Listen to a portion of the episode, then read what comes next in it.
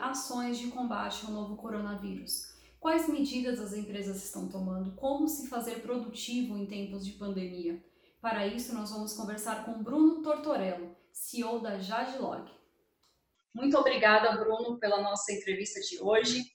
E eu vou começar te perguntando como que está a situação da Jadlog. A Jadlog mantém todas as operações ativas, ela teve que se adaptar a esse momento. Como que está essa situação? Bom, primeiro, Aline, obrigado, é um prazer falar com vocês. Eu acho que, como todas as empresas, nós estamos ah, aprendendo é, a trabalhar nesse novo cenário.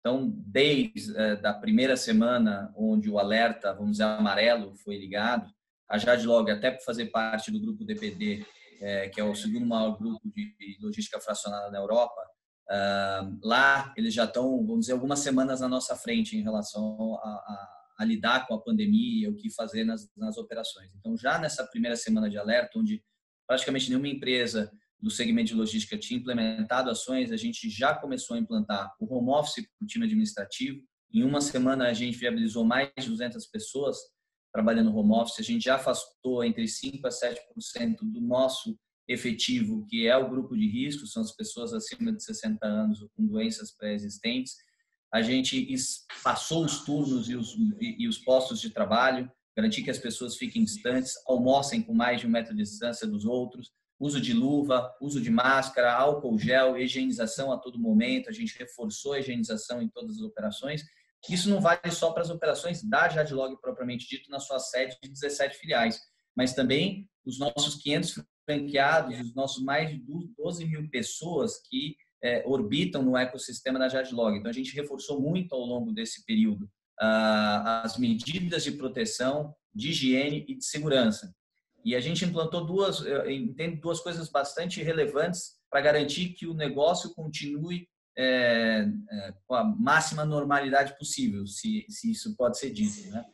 Uma delas foi, foi a criação do fundo Jadlog Covid-19, esse fundo, é, é, o que, que a Jadlog faz? A Jadlog está colocando um dinheiro adicional, além do que ela já paga usualmente para o franqueado fazer entrega localmente na sua zona de influência, colocando um dinheiro adicional para que ele faça frente, primeiro, aos custos adicionais desse momento, ou seja, pessoas afastadas, custos de higiene, de máscara, de uh, luvas, etc. Ou seja, ajudar o franqueado, que são micro uh, e, e médios empresários, fazer frente a esse momento como franqueadores, nós temos o papel de primeiro cuidar das nossas pessoas e das pessoas que orbitam com nós e dos nossos franqueados, né?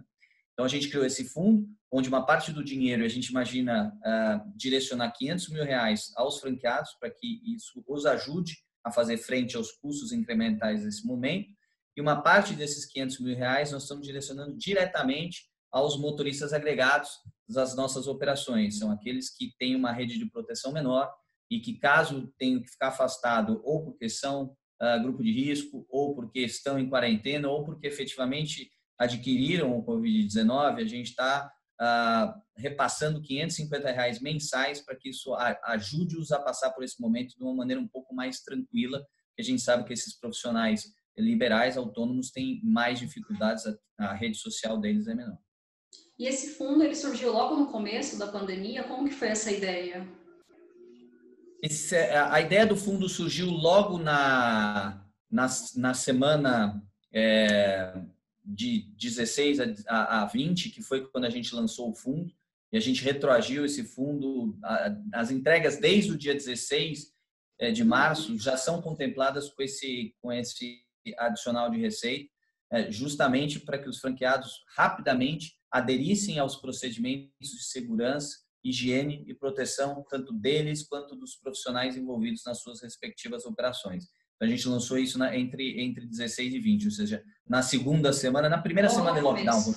Logo no começo da pandemia, vocês já estavam preparados. E você falou que isso tem muito uh, ligado às pessoas que estão na linha de frente, como os caminhoneiros, que é uma população que sofre bastante nesse, nesse momento de redução de carga de trabalho, enfim.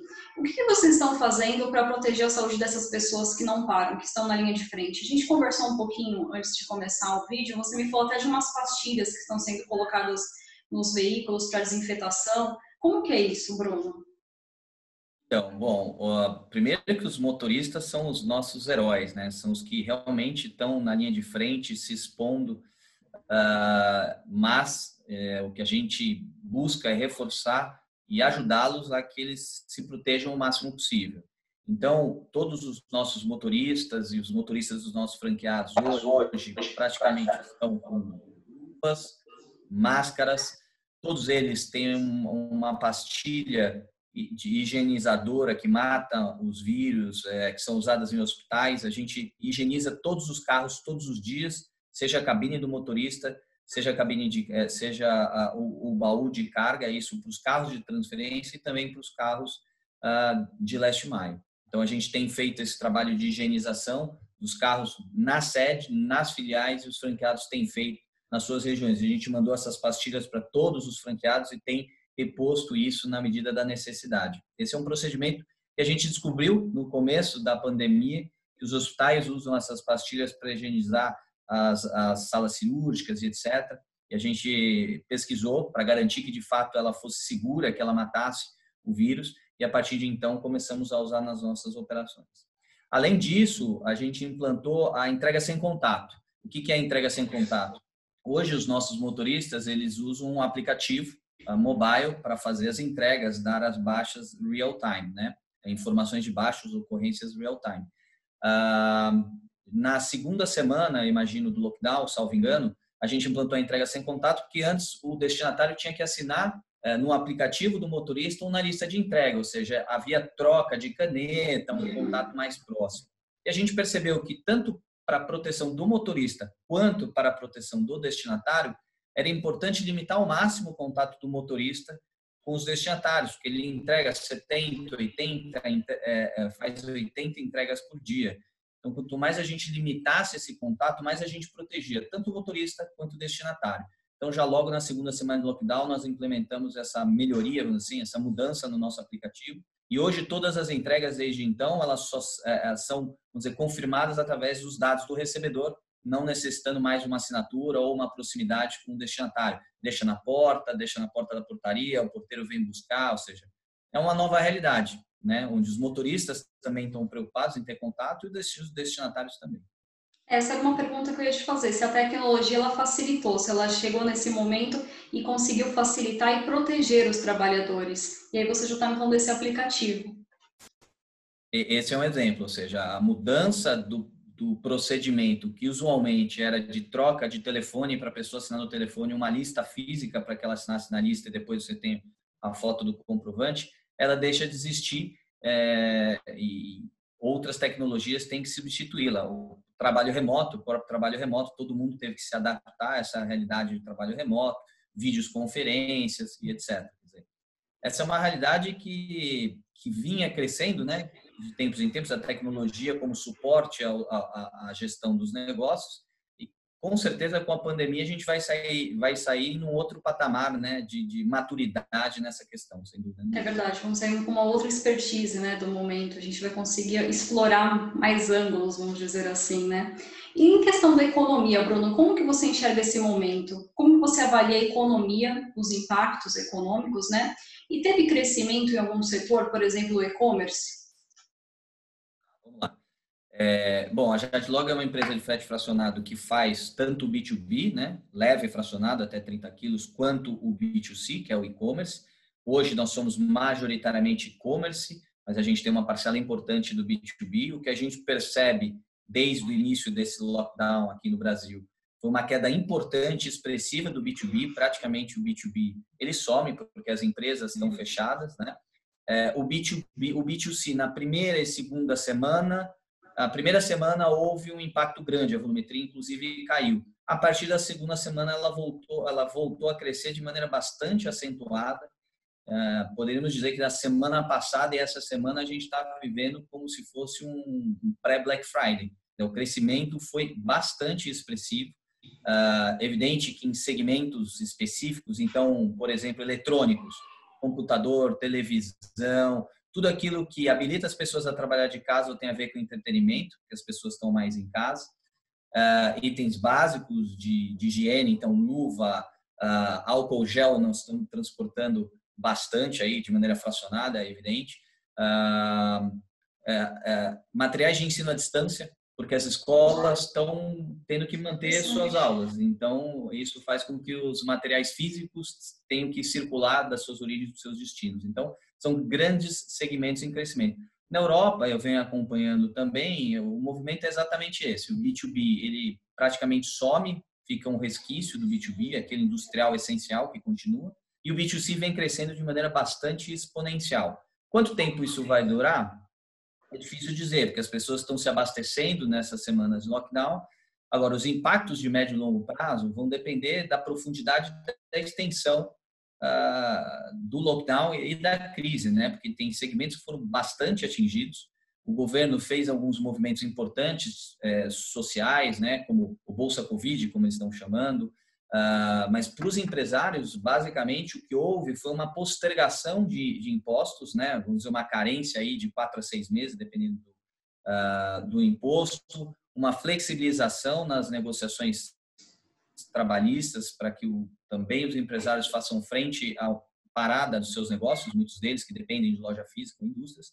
Mas, de fato, de fato, eh, isso ajuda a melhorar o caixa das empresas nesses primeiros seis meses, mas depois essa conta virá né? Então é, é difícil entender o impacto em médio prazo uh, do que vai acontecer. Certamente o Brasil, que se esperava crescer mais de 2%, vai ter quedas daí uh, superiores a 2%. Né? É muito difícil prever nesse momento o que vai acontecer. Eu acho que o governo vai lançar a mão de ainda algumas coisas é, no intuito de ajudar as empresas não só com uma postergação de impostos, mas com uma redução gradativa dos impostos e, principalmente é garantir o emprego. Né? Quer dizer, se a gente conseguir sair dessa crise com um aumento não tão relevante da taxa de desemprego, já vai ser, já vai ser algo bastante positivo. E como que você avalia que vai ser essa retomada? Você arrisca um palpite de retomada econômica? Você acha que vai, é, nós vamos ter gargalos em algumas questões e eles vão poder ser superados? Como que você avalia essa retomada? Bom, do ponto de vista logístico, a gente já tem, acabei não comentando, mas um gargalo importante na logística aérea, né? De carga aérea. As, uh, você teve entre 80% e 90% do cancelamento de voo das companhias aéreas, quando eu digo doméstico, né? nacional. Uh, isso tem afetado a nossa capacidade de movimentar cargas em alta velocidade, então os, os produtos expressos para distâncias mais longas acabam sendo afetados de maneira drástica é, o como isso as companhias aéreas vão retomar, qual é o patamar de voos, etc. Isso pode sim ser um, ser um gargalo na, na logística aérea brasileira. O que a gente tem feito é atendendo o rodoviário, porque a gente tem uma malha rodoviária origem destino, multi-origem, multi-destino no Brasil importante. O que a gente tem feito é conseguido atender esses destinos na malha rodoviária em prazos um pouco mais longos do que seriam atendidos na, na malha aérea. Uh, mas certamente, eu acho que uma consequência disso tudo é que as vendas online vão mudar de patamar pela necessidade, né? Elas vinham crescendo em termos de participação no varejo, mas o fato é que as pessoas obrigatoriamente tiveram que ir para o mundo online, aqueles que não iam ou aqueles que compravam pouco tiveram que comprar mais. Então isso vai, vai, é, vai, vamos dizer, é, amadurecer mais rapidamente uh, as vendas online no Brasil. Então o e-commerce de alguma forma vai se alavancar com isso. Quanto à economia, né, o não crescimento ou até o encolhimento da economia ao longo de 2020 vai afetar esse volume como todo, não sabemos. É muito cedo para dizer quais, quais, são, quais serão os impactos. Mas o Brasil vinha numa retomada muito frágil econômica nos últimos anos, né? Então isso pode afetar sim e pode arrastar um pouco mais o crescimento do Brasil para os anos seguintes. E o que, que você acha que a Jadlog tira de lição dessa pandemia? Qual é a mensagem que fica de toda essa situação difícil que a gente passou e que a gente está lutando para superar, cada um ao seu modo, cada um ao seu alcance, mas qual é a lição que fica? O que, que a Jadlog entende dessa situação? Olha, o que eh, eu, eu vi muito ao longo dessas três semanas foi o engajamento das pessoas em fazer algo diferente, em ajudar os outros, né? Então, a Jade, além do fundo Covid-19 para os franqueados, ela está ajudando uh, uma associação que produz máscaras e impressoras 3D espalhadas pelo Brasil para entregar nos hospitais. Já foram mais de 8 mil máscaras uh, entregues nos hospitais aí, uh, ao longo desse período. os franqueados localmente fazendo ações de solidariedade às comunidades, ou seja, eu percebi que as pessoas, é, de fato, é, querem ajudar os outros, né? E quanto mais ajudam os outros, mais se motivam a passar por esse período difícil. Né? Todo mundo olhando não só para o seu umbigo, mas sim olhando para o outro, dizendo como é que eu posso fazer para ajudar com aquilo que eu tenho em mãos. Então, eu acho que esse, essa centelha de esperança, de que as pessoas pensem no bem comum, é, é algo, algo bastante importante que eu, eu vivenciei muito. Uh, os franqueados da Jadlog, a própria Jadlog, se movimentando nesse sentido. Foi algo que fez a, as pessoas se moverem de maneira diferente ao longo dessas três semanas e não ficarem, vamos dizer, paralisadas pelo medo de tudo que está acontecendo. Mas sim, nós temos um papel essencial que é levar as, as, as encomendas nas casas das pessoas. E aí estamos falando de remédio, estamos falando de remédio controlado, estamos falando de itens de hospital que a gente tem que levar para os hospitais, ou seja, é isso que moveu as pessoas a, a saírem da cama todos os dias e irem fazer o seu papel, evidentemente com toda a proteção possível, mas correndo os riscos que a gente sabe que correm a partir do momento que está indo para a rua fazer as coisas. Então, solidariedade foi, foi um traço que é, é, surgiu assim bastante forte nesse momento. E a capacidade de, de trabalhar de maneira, de maneira remota, que é algo que é, nós vamos ter que aprender, né? Estamos aprendendo na marra, mas vamos, vamos aprender e vamos usar isso melhor para frente. Bom, Bruno, é, você quer acrescentar alguma coisa? Faltou alguma coisa aqui nas perguntas que você acha legal ressaltada já de log? Não, eu, eu acho que acabei falando das ações que a gente tem tomado na, na operação. Então, primeiro, proteção às pessoas. Isso é inegociável, foi o que a gente fez desde o primeiro dia, custe o que custar. É, afastar quem tem que afastar, é segregar quem tem que segregar, é, acompanhar isso de perto e apoiar os franqueados e as 12 mil pessoas que estão na nossa operação. Isso é essencial. O fundo Covid veio para isso, a Amazon, que é um dos nossos parceiros, acabou de aderir ao Fundo Covid, também vai fazer esse adicional nas entregas dela durante esse período. Então, todo mundo entendendo a necessidade de fazer esforços diferentes. As ações sociais que a gente fez com o Projeto Rídia e com os franqueados fazendo localmente, é, eu acho que é isso. E a tecnologia, né? Nos ajudando a fazer as coisas acontecerem, é, mesmo que remotamente.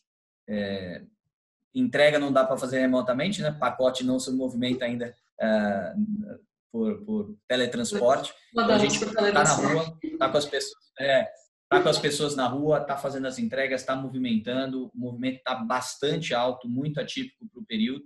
E a gente, com todas as seguranças e os procedimentos que tem que tomar, estamos fazendo a operação acontecer aí. É uma operação de guerra, de fato. Espero que tempos melhores virão. Bruno, muito obrigada. A entrevista foi excelente. Parabéns ao Jadlog por tantas ações, principalmente pelo fundo, que é um diferencial. Bom, esse foi o nosso Papo em Movimento de hoje com Bruno Tortorello, CEO da Jadlog. Se você gostou desse vídeo e quer acompanhar os próximos, basta seguir e acompanhar as nossas redes sociais. Até a próxima!